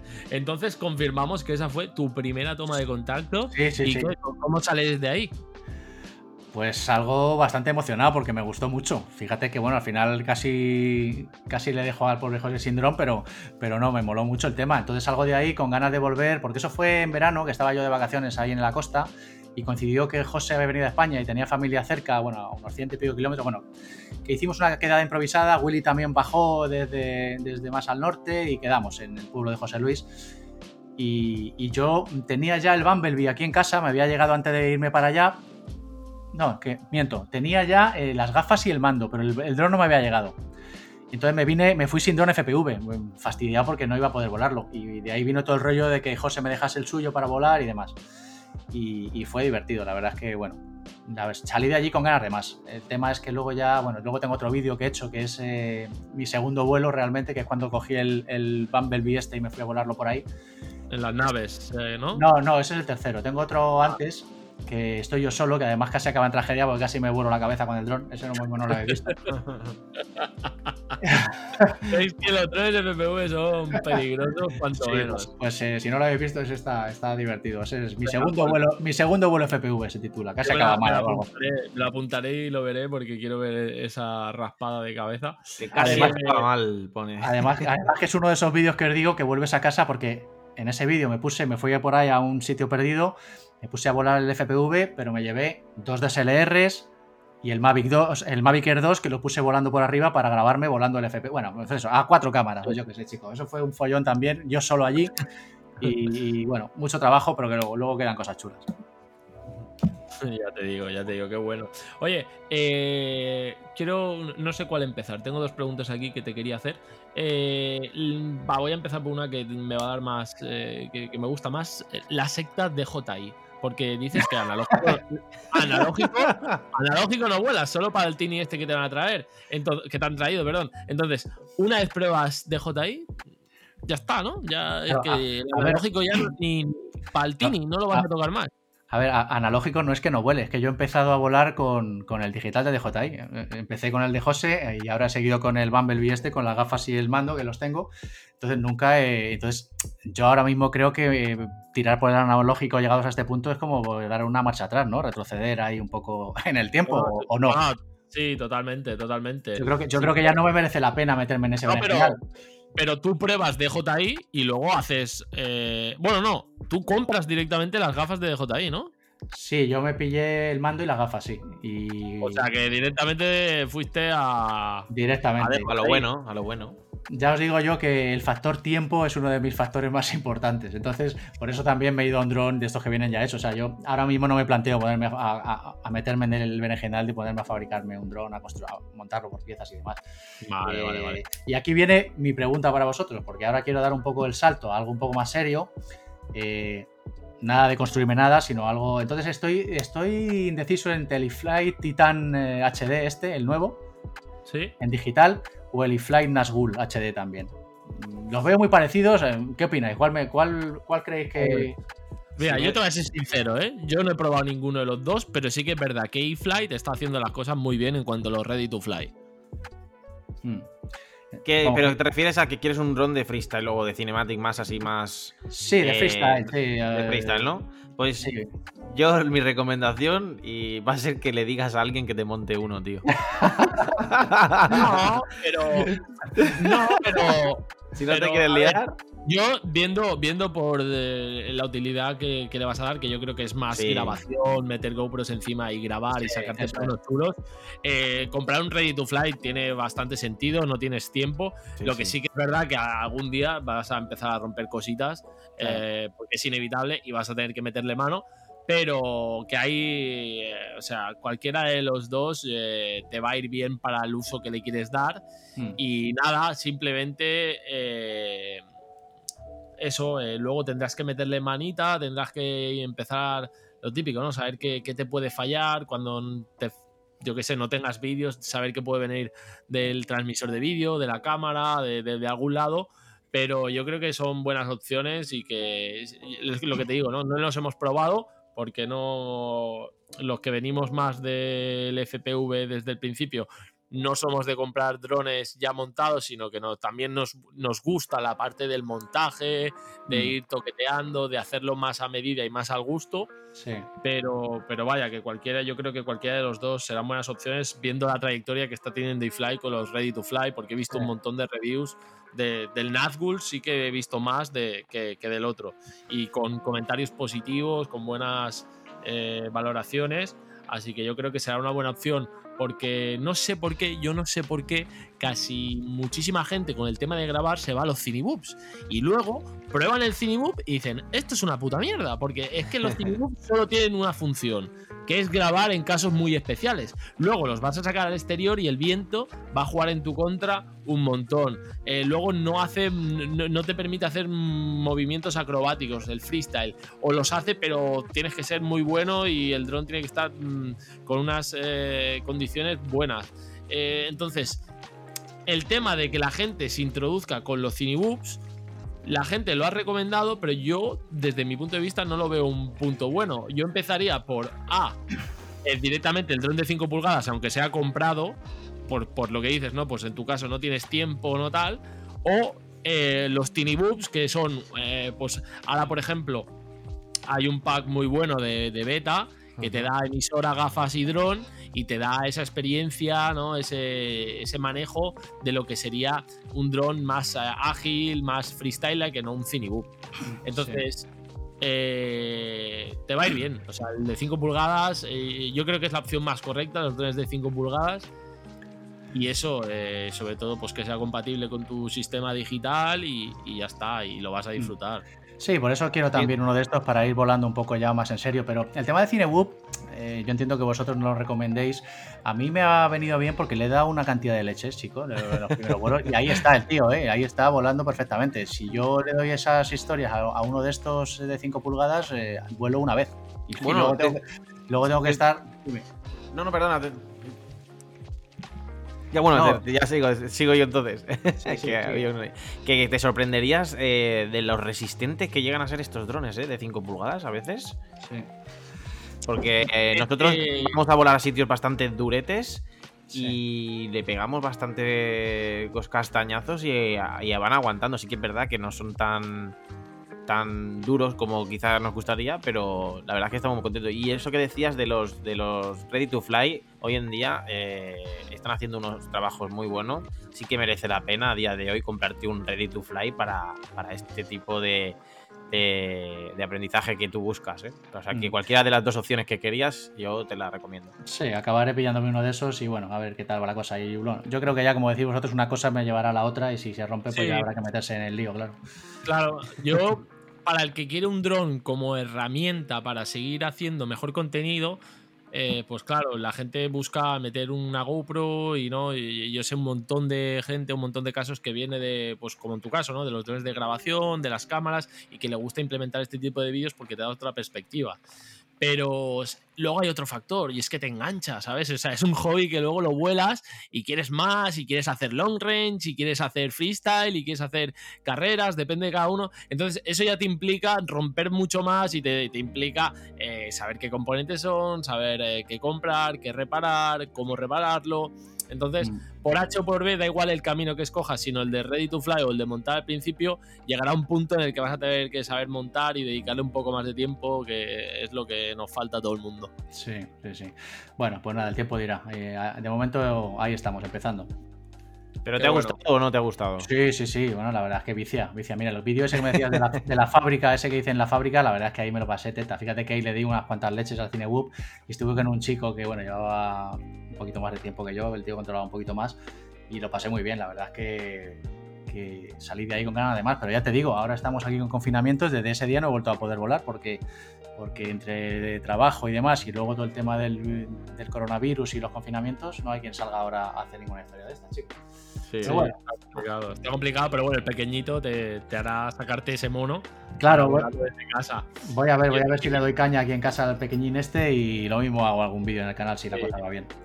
Sí, no, ya verás que luego cada dron es un mundo, te da una sensación de vuelo diferente, los pesos, las inercias, eh, las físicas, cambia un poquillo según las pulgadas del dron, así que estará guay que veas esas eh, diferencias de las que te hablamos, ¿no? De, cómo se maneja el dron, cómo se comporta. Yo me, me gustaría preguntarte que, ya que llevas eh, relativamente poco en el tema del FPV, ¿qué problemas te han surgido al principio? ¿Qué es lo, lo más... eh, ya nos comentabas el tema de que no podías, eh, se te había quedado, que no te lo reconocía eh, Be- Betafly, ¿no? Pero ¿qué, Sí. qué problemas te surgen al principio? O sea, ¿qué, qué es lo que dices? Hostia, vale, me ha llegado esto y ahora qué, ¿no? ¿Ahora qué, qué hago? Hombre, bien, es cierto que yo tuve mucha ayuda porque José me estuvo dando ahí unas cuantas directrices y tal. eh, y lo del pro- el problema gordo que tuve, yo creo que fue culpa mía, que toqué donde no debí y re- reseteé el dron o de cómo venía o no sé qué historia hice y de repente dejó de reconocérmelo Betafly. Tuve que abrirlo y ponerlo en modo DFU, este que tiene o no sé qué, y bueno. Vale, vale. Pero lo que, lo que más me ha tirado para atrás, bueno, pues que al principio, o sea, te presentas aquí con el dron, con el mando, te metes en ese programa que no es nada amigable con 40.000 opciones y, y, pues eso, configurar el dron, ya cuando conseguí hacerlo funcionar, que lo detectara, que eso me llevó tres días, ya os digo. Luego ya sí, pues lo que tú dices, te metes en un tutoriales de YouTube que te van explicando y tal, pues configurar el mando para armar el dron, para no armarlo, para ahora poner el, el o no, que no lo ponga, para ponerlo en acro, todas esas configuraciones y demás, aunque este dron ya te viene todo configurado, pues, pues a ver, alguien, eh, a mí me llevó un tiempo y yo me imagino a, a alguien que sea completamente nuevo a todo este tema de drones y de tecnología, pues es que eso es un mundo, vamos, no es, es complicado. Pero bueno, más que la metedura de pata que yo tuve, eso fue mi gran, mi gran problema. Luego ya configurarlo, pues me llevó un ratito investigando y tal, y, y bueno, no, tampoco es que tuviera muchos, mucho- muchas historias. Fue más Mm, vale. descon- desconocimiento y un reseteo que le hice ahí al dron porque no sé qué es- que no me detectaba el mando. Y digo, ah, pues a ver si reseteando y, bueno, y la lié. Entonces, ¿qué, qué has echado de menos? ¿Qué te hubiese gustado encontrar, ya sea en YouTube, en cursos o, o en lo que sea? Eh, yo creo que habría que hacer eh, ¿Algo algo. ordenado igual? No, pero el propio programa de Betafly ya es muy, muy, muy espinoso, ¿no? No se puede hacer algo más, más amigable, más fácil de entender para la gente, más fácil de configurar el dron. Yo creo que es posible. Lo que pasa es que, bueno, como esto es algo es, tan, abierto y tan. pues no hay. No hay orden ni concierto, pero, pero si solo, solo con eso, con conseguir que, que las configuraciones del dron fuesen más sencillas, yo creo que mucha más gente empezaría con esto. Pero no sé. Pues No sé si- mira, sin irnos más allá, te voy a dar un, un consejo. Eh, yo utilizo un, un sistema de vuelo que de, sus iniciales ya lo indican. El que utilizo yo se, se llama KISS. Keep it super simple. Guau. ¿Y eso, pero eso que es un equivalente a Betaflight o cómo va eso? Bueno, se, eh, sí, ese otro sistema que existe, Betaflight, GameFlight, CleanFlight, Flight One, hay, hay varios, ¿vale?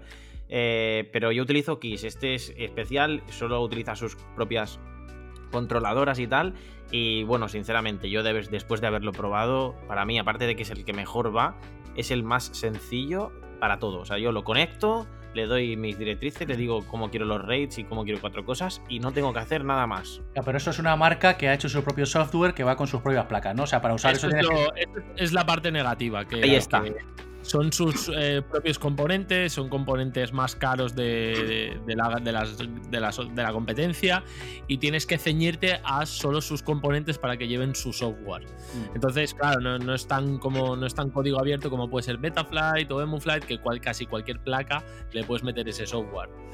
Pero, pero sí que es verdad que yo creo que igual eh, lo más complicado no es eh, alguien que te lo explique, sino el propio sistema, cómo está montado. de, decir, hostias, podría ser algo que, fueran más, más interactivo, más cuatro botones, que no fuera tan chino, ¿no? Y que, digas, eh, como yo creo que, esto lo está haciendo muy bien de JI, ¿no? Al final te da ya el kit casi hecho, con pines, enchufas, eh, sigues un poco, lo hablaba con GSA Rubio, esto que sea más, igual que te venga un menú, ¿no? De, de esos cuando enciendes la consola que te vaya diciendo aquí, lo otro, sí, no, tal, que no que tú te tengas que buscar la vida. Sí, hablabais, hablabais antes de, la mafia de DJI, pero yo estoy convencido de que como se meta esta gente en, este tema eh, y, saquen un drone FPV mm, con unas características de ese estilo, que sea amigable para empezar a, volar, a lo mejor no será el mejor dron ni nada de eso, pero lo mismo consiguen eh, atraer a mucha más gente a este mundo. Totalmente de acuerdo. Creo que si alguien puede hacerlo son ellos y, no sé, esperemos que, estén ahí y, que algún día salga sí, No, hay, hay, rumores, creo, del para el 2021 de mm. sus propios drones. Sí, porque todos pensábamos que iba a salir ahora a final de este año, pero bueno, nos han sacado un Mavic Mini 2, nos van a sacar, o sea que, bueno, parece que el FPV habrá que esperar un poquito más. Y, y no sé, es que es el, tema, el tema es eso, la, la, aridez de este mundo y que al final para no desanimarte o para que el 90% de las personas que empiezan con esto no se desanimen, tienes que tener un padrino que te ayude. O sea, tienes que tener a alguien que esté contigo, que sepa ya que no, mira, haz esto, haz lo otro. Eh, yo creo que es fundamental para empezar en este mundo. No sé vosotros que estáis en él cómo lo veis, pero a mí me, desde fuera o desde los inicios me ha parecido que es muy importante tener a alguien que te apadrine un poco. Sí, sí, sí, yo, yo, de hecho, no, no hubiese empezado si no, fuera, si no fuera por mi amigo Alex. Un saludito para aquí y para él. Eh, si no hubiese sido por él, yo no me hubiese metido, porque yo eh, tuve un primer contacto con los drones FPV sin yo saberlo, que fue un, conocido que tenía. Me enseñó un dron una vez y, lo que pasa es que él lo, pilotaba sin gafas y el tío le metía, eh, no sé si era un 5 o un 6 pulgadas, y le metía eso, ¿no? Llevaba un, un buzzer, llevaba LEDs y tal pero él lo pilotaba en tercera persona a todo. Y el tío, y, claro, yo lo vi, eso salía disparado para el cielo, yo flipé, pero lo vi tan complicado que no quise meterme en el hobby. De hecho, me hizo una lista de componentes en una tienda americana y no lo compré, recuerdo que no lo compré. Y no fue hasta lo que dices tú, ¿no? Hasta que tuve un padrino que, que me cogió mano a mano, incluso me montó él el primer dron, me estuvo explicando con paciencia y dije, guau, pues vale, ahora sí. Y todo así ya lo vi complicado. Pues imagínate sin, sin padrino. Tiene que ser, eh, bueno, complicado y gente valiente. Sí, sí, no totalmente. Yo creo que eso es lo que le falta al FPV para, para eclosionar y que haya más gente además, eh, a nivel profesional eh, se está viendo que, tiene muchas salidas esto, ¿no? Que hay mucha demanda de pilotos buenos de FPV para hacer estas tomas impresionantes que vemos en los anuncios y en los spots y demás. Entonces, bueno. Hablas del tema de la filmación, de, ¿no? de, de los trabajos, de las oportunidades que están saliendo. Y yo te, quería decir si conocías el tema de los drones estos que ha creado Shen Drones, que es el creador de los Cinewhoops, pues ha creado también los drones eh, para montar cámaras DSLR. No sé si habías visto algo. Eh, pues no, la verdad es que en ese tema no estoy muy, muy al día, la verdad. Sí que he visto pues eh, drones, yo no sé si hechos a mano, que llevan cámaras red incluso, cámaras, cámaras enormes de, cine.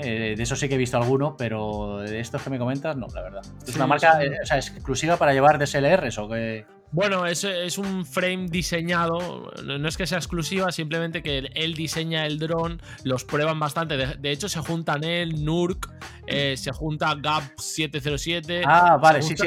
A, Nurk FPV, que yo sigo su canal de YouTube, sí que le he visto algún vídeo volando un dron de estos con una red montada o una. Sí, con una red y, llevan, en vez de cuatro motores, llevan ocho. sí, sí, exacto pues estos drones, la verdad que, es lo que dices, que, pues yo creo que van a dar muchas oportunidades de trabajo. Pero ojo, ¿vosotros os, atreveríais a volar un dron con una cámara de 30 mil dólares encima? Porque hay que, eso es telita, ¿eh? Hay que controlar mucho.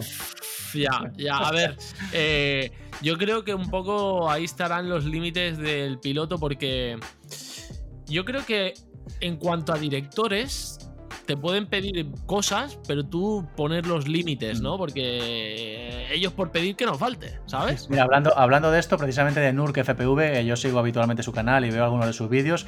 Tiene uno grabando un Bugatti, un, Bugatti de estos súper deportivo pues eso, con un dron de estos que dices y una cámara red montada y bueno, pues volando alrededor del coche ahí a toda leche y es bastante impresionante el vídeo. Eh, a mí este tío es que me gusta mucho y le sigo bastante y tiene varios vídeos de esos volando, volando drones de estos con super cámaras que dices, madre mía, cómo estrella eso. Totalmente. 20 o 30 mil dólares de cámara, aparte del dron, que, que, madre mía, se te ponen los pelos de punta, pero luego, claro, las imágenes que obtienen son alucinantes. Sí, sí, son, son increíbles. Luego el dron comparado con la cámara es lo de menos, porque yo he calculado más o menos si ese dron puede estar alrededor de los 1000 euros o, más. Entre, entre 1000 y 1500 pero la cámara, la cámara un viaje y hasta luego. Mm. La verdad que, que está guay, ¿no? Yo no, sé si a ti mismo, por ejemplo, te han llegado esas ofertas de trabajo, pero al final tiene que ser directores como muy creativos que, quieran implementar y visualizar estas tomas en sus eh, spots publicitarios, eh, rodajes, películas, depende de donde sea. Sí, pero son tomas muy impresionantes y que solo se pueden conseguir de esta forma y bueno, yo creo que ahí hay, mercado. El tema es que al final eh, los que están ahí son tres o cuatro que han sabido montárselo muy bien. A ver, que son buenísimos pilotos, pero que son pues, Johnny FPV sin ir más lejos, ¿no? Que es el que se lleva yo creo que el gato al agua en la mayoría de todos estos super spots de grandes marcas, ¿no? Sí, sí, yo veo Johnny, veo al Finky, que Finky hace muchos trabajos, no sé si lo conoces. No, eh, se llama, es, es, un francés, se llama Benoit Finky eh, y este tío ha, hecho cosas para Adidas, ha hecho para Oakley, o sea, ha hecho muchos trabajos bastante grandes. Al final, al final yo creo que saber venderse, porque, a ver, son buenísimos pilotos, pero yo estoy seguro de que por ahí hay muchos más que son igual de buenos que ellos o similares y podrían hacer esos trabajos, pero eh, yo creo que esta gente se lo ha montado muy bien porque es lo que decíamos antes, ¿no? De YouTube, que es muy importante el marketing, el SEO, el saber venderte, el saber eh, estar ahí y esta gente, pues Johnny FPV y dos o tres más de estos que tú dices, pues no, se han hecho el nombre y, se han llevado el gato al agua. Sí, sí, sí. Bueno, aquí en España también tenemos a, Andrew y al final es eso, ¿no? Con, gracias a sus repercusiones en redes sociales, pues le, no hace falta igual que tengan ese marketing, sino que les, les, vienen a buscar a ellos por ser pioneros. Bueno, pues yo creo que hemos hablado un... Torino, antes de irnos a, las preguntitas rápidas, que no sé si es para dónde querías ir, eh, ya sé que llevamos mucho rato de podcast, pero hay algo que no hemos tocado y me gustaría preguntarle a Félix, y es sobre un poquito la normativa de drones, porque es algo, es un tema muy delicado que nos afecta mucho, tanto a drones de, de cinemáticos como de FPV. Y bueno, quería preguntarle a Félix qué opina y que, cómo ve el futuro para, este hobby. Pues eh, yo la verdad es que opino que nos, que nos tratan como delincuentes, realmente. Uno se siente. No, es verdad, uno se siente. Sí, totalmente. No sé si os pasará, pero yo cuando voy a volar, incluso ya no FPV, sino cualquier dron estabilizado, eh, aunque sepas que estás haciéndolo todo bien y que estás cumpliendo la ley, eh, que es muy restrictiva y no debería ser tanto, yo creo, eh, te sientes como un furtivo, como si estuvieses cazando búfalos o por ahí furtivamente, igual.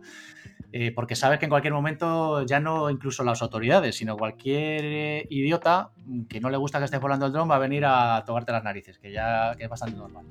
Entonces, bueno, aparte de eso, mm, creo que las leyes deberían ser un poquito más más realistas. Yo creo que los que las hacen no tienen ni idea de lo que están legislando, de lo que es un dron ni lo que es nada. Y, es absurdo completamente que un aparato que está, tiene un techo limitado a 120 metros de altura a ver, al lado al lado de un aeropuerto no te vas a poder volar, pero las inmensas zonas CTR que hay y zonas restringidas que hay que no tienen ningún sentido, que no puedas levantar un dron 50 metros es totalmente absurdo. Y, te lo digo yo, que estoy metido en el mundo de la aviación comercial y sé un poco de qué va el tema. Y es, absurdo completamente.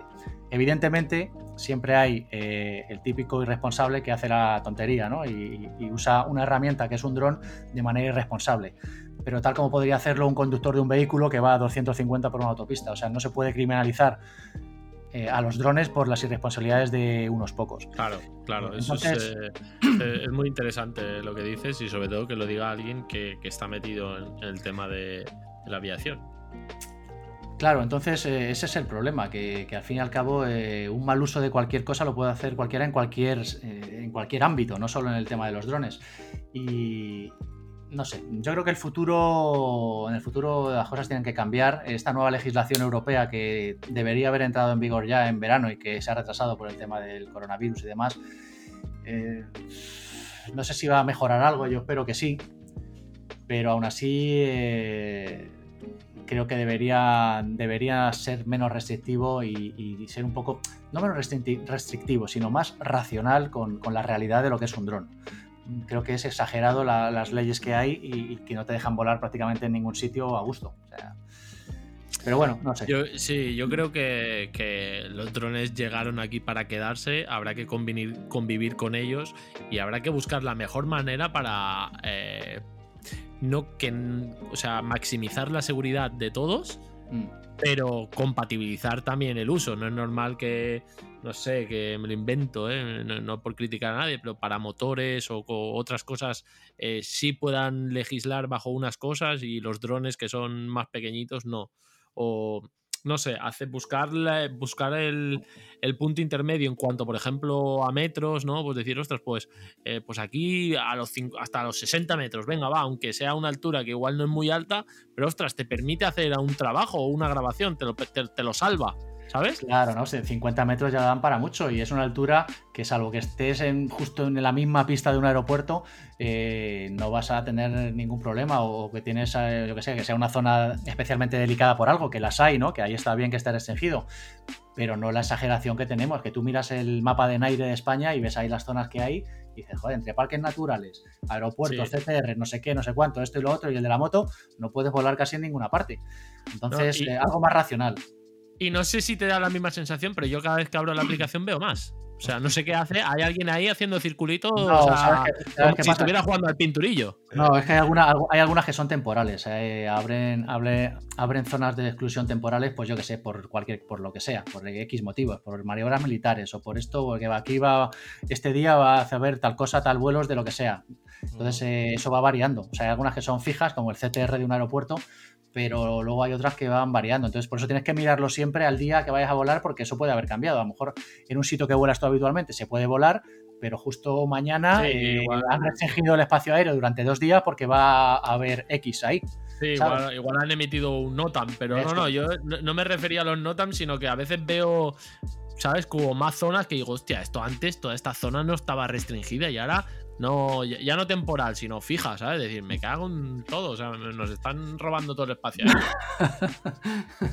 sí, a veces, fíjate, yo aquí en Madrid, o sea, para volar me tengo que coger el coche y hacerme un porrón de kilómetros, o sea, no, esa es otra de mis, de mis eh, cortapisas, para, no solo para volar cualquier dron, sino para el tema del FPV, que, si ya tienes poco tiempo, o sea, no es salir a la puerta de casa y ponerte a volar, sino que tienes que coger el coche e irte a la sierra, y no a la sierra, porque es que parte de la sierra de Madrid está también restringida para el vuelo. Entonces, o me voy a la zona de Guadalajara, que ahí hay bastantes zonas abiertas, yo qué sé. Te tienes que hacer 100 kilómetros para irte a volar el dron. Entonces, pues, pues, a veces eso también te echa para atrás y, te, y, vuelas menos de lo que desearías por eso, ¿no? Por lo menos en mi caso, que estoy aquí en, en Madrid.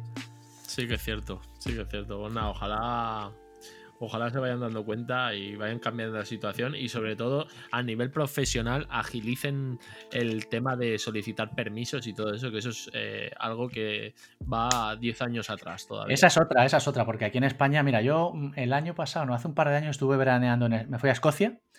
Eh, de a 10 o 15 días, me alquilé una autogravana y bueno, recorrimos a Escocia y me quedé flipado. Me llevé el dron, me, me llevé el Mavic 2 Pro. Y, y, bueno, nos llevan, nos llevan siglos de ventaja. Ya hay una aplicación que te la descargas Y hay zonas en las que tú ahí pones que vas a volar, no sé qué, hay horarios. Por ejemplo, eh, grabé en el castillo de Ilean Donan, que es un castillo muy famoso de, de allí, muy bonito. Y allí, eh, es que incluso en el propio castillo había un cartel, decía eh, prohibido volar drones de tal hora a tal hora y permitido de tal hora a la otra. O sea, a partir de las 6 de la tarde, cuando ya se cerraba a las visitas al castillo, te dejaban volar. Qué bueno. Qué y, bueno. estu- y- y yo justo llegué a esa hora, eran las eh, seis y pico de la tarde, ya estaban cerrando y saqué mi Mavic 2 Ole, Pro y, Dijiste, ¡ole! ¡Esta Claro. es la mía! claro, y, a- y volé tranquilamente. Y, luego eso, que tienen una aplicación que puedes ahí pedir permisos, en Estados Unidos también la hay, y aquí en España, chicos, yo no sé, la tecnología está ahí, cojones, utilizadla, vamos a hacer las cosas bien. Pues nada, Pues no sí. sé. Pues esto llegará Pues sí. aquí por dentro de otros 10 años, porque como siempre vamos con, con- con retraso, a, a todo el mundo, pues, pues eso. Pero bueno, Sí. poco a poco. Bueno, vamos, nosotros vamos a, a seguir luchando y estoy seguro que, que al final cambiará para mejor. Mm. Kilian, vamos con question and answers fastest, ¿no? ¿Cómo, cómo se diría la traducción al inglés? Sería algo así, ¿no? Será quick. Que eso, eso. Yo he puesto ahí eh, el más rápido, ¿no? En vez de rápida, he dicho el más rápido. Eh, Pues, vamos a ¿qué ello. te parece? ¿Estás, eh, estás preparado? ¿Sabes cómo va Félix, no? Te hacemos una pregunta con dos opciones y escoges una de ellas. Vale, y, sí, bueno, más o y la menos. idea es hacerlo lo más rápido posible. Ahí, y pim pam, pim pam, pim pam. Venga, pues vamos a ver qué sale. Venga, Dale, pues Kilian, si porque- quieres eh, empezar tú. Sí, pues dame un segundo porque no las encuentro ahora. ¿Dónde las tengo? Ah, aquí, vale. Ostras. Venga, perfecto. Perfecto, las tengo aquí, ya las tengo aquí. Pues vamos a ello, ¿vale? Empezamos. 3, 2, 1. Para pilotar drones, ¿pinzas o pulgares? Pinzas. ¿Cuántas baterías lipos tienes? Tengo 6, 6, 7, creo que 7. Vale, piloto referente. A mí me gusta mucho este tipo, el NURC UFPV, FPV. ¿Pescado o verdura?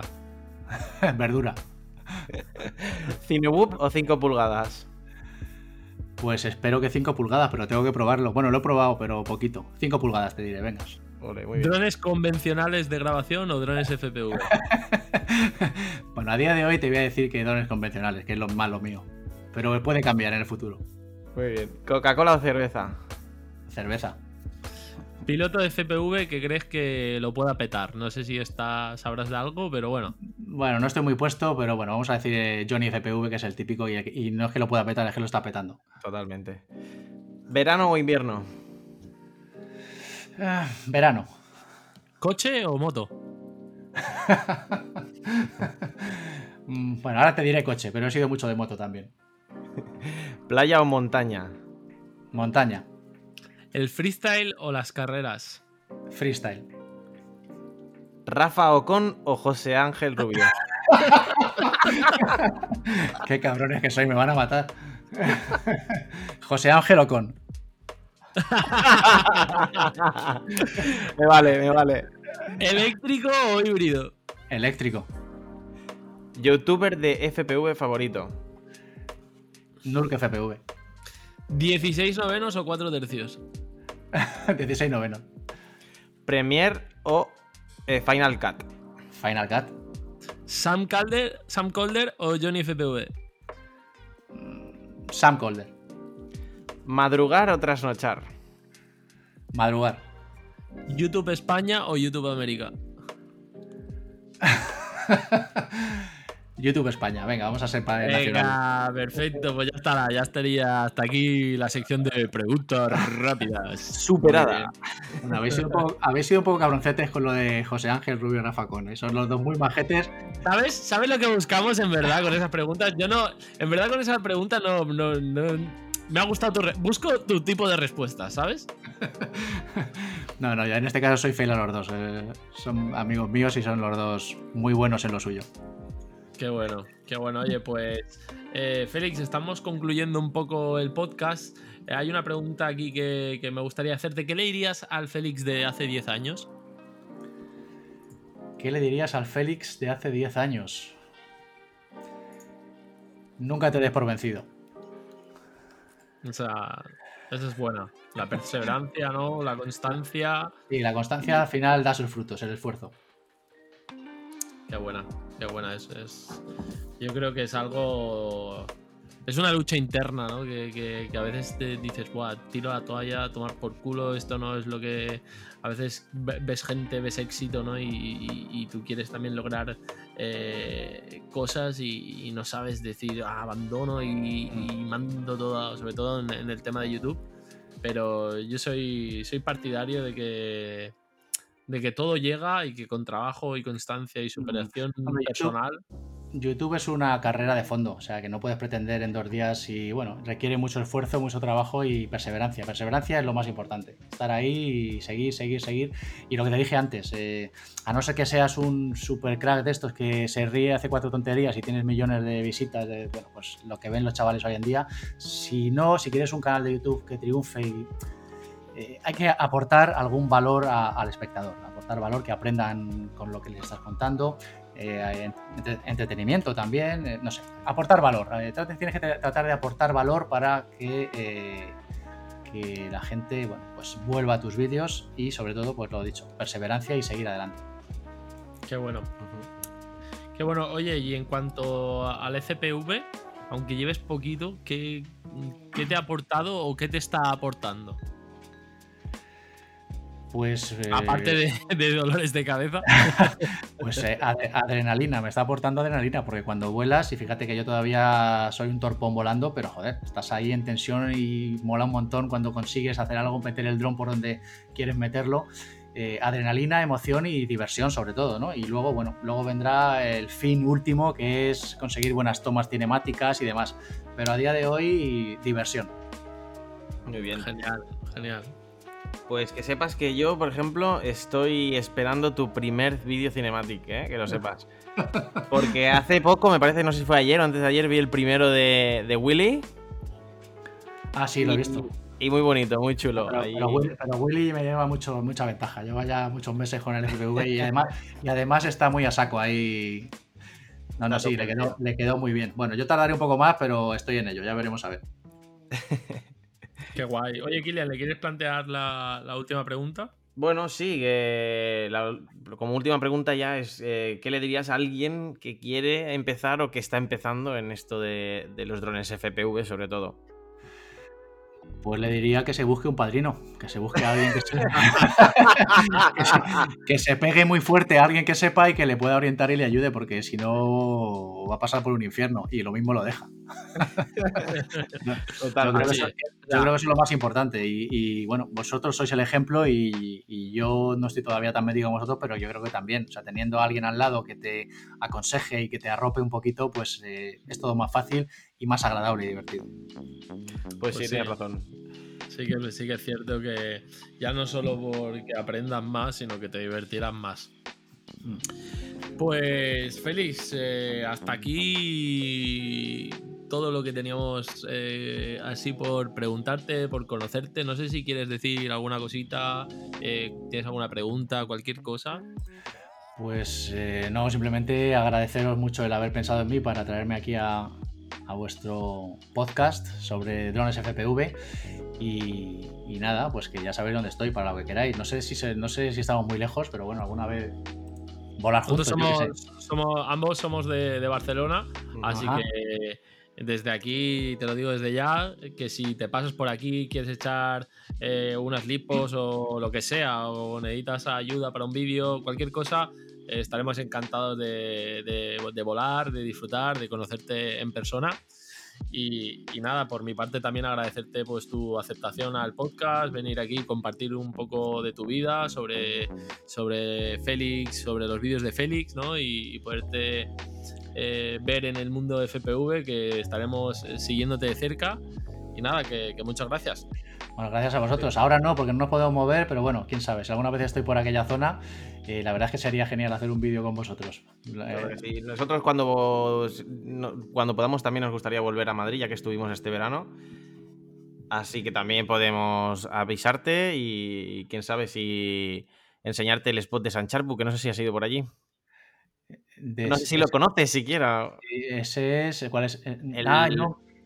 Me han el querido... hospital este abandonado sí, que hay allí. sé cuál es, sé cuál es. Pues fíjate, el chico este con el que grabé el vídeo de la fábrica, uh -huh. David, eh, pues me, ya, eh, me contactó hace unas semanas para ir a volar allí, pero luego por, por temas del tema del confinamiento y tal se canceló el tema. O sea que estaba a punto de ir, todavía no he ido, pero iré, iré. iré. Sí, sí, es un sitio muy Pásate por allí porque es, es una pasada. Y nosotros estamos deseando volver, así que. Sí. Bueno, pues nada, cuando vengáis por Madrid ya tenemos ahí el Telegram, me vais un mensaje y oye, si, si cuadra la cosa, pues nos conocemos y me enseñáis unos cuantos truquitos de, de FPV y. Claro que sí. hombre. Perfecto, perfecto. Por mi parte ha sido un placer conocerte un poquito más. eh, te seguiremos de cerca, ¿vale? Así que dale caña, que queremos verte cómo vuelas ese dron FPV. Bueno, igualmente, ya tenéis un nuevo suscriptor eh, del podcast.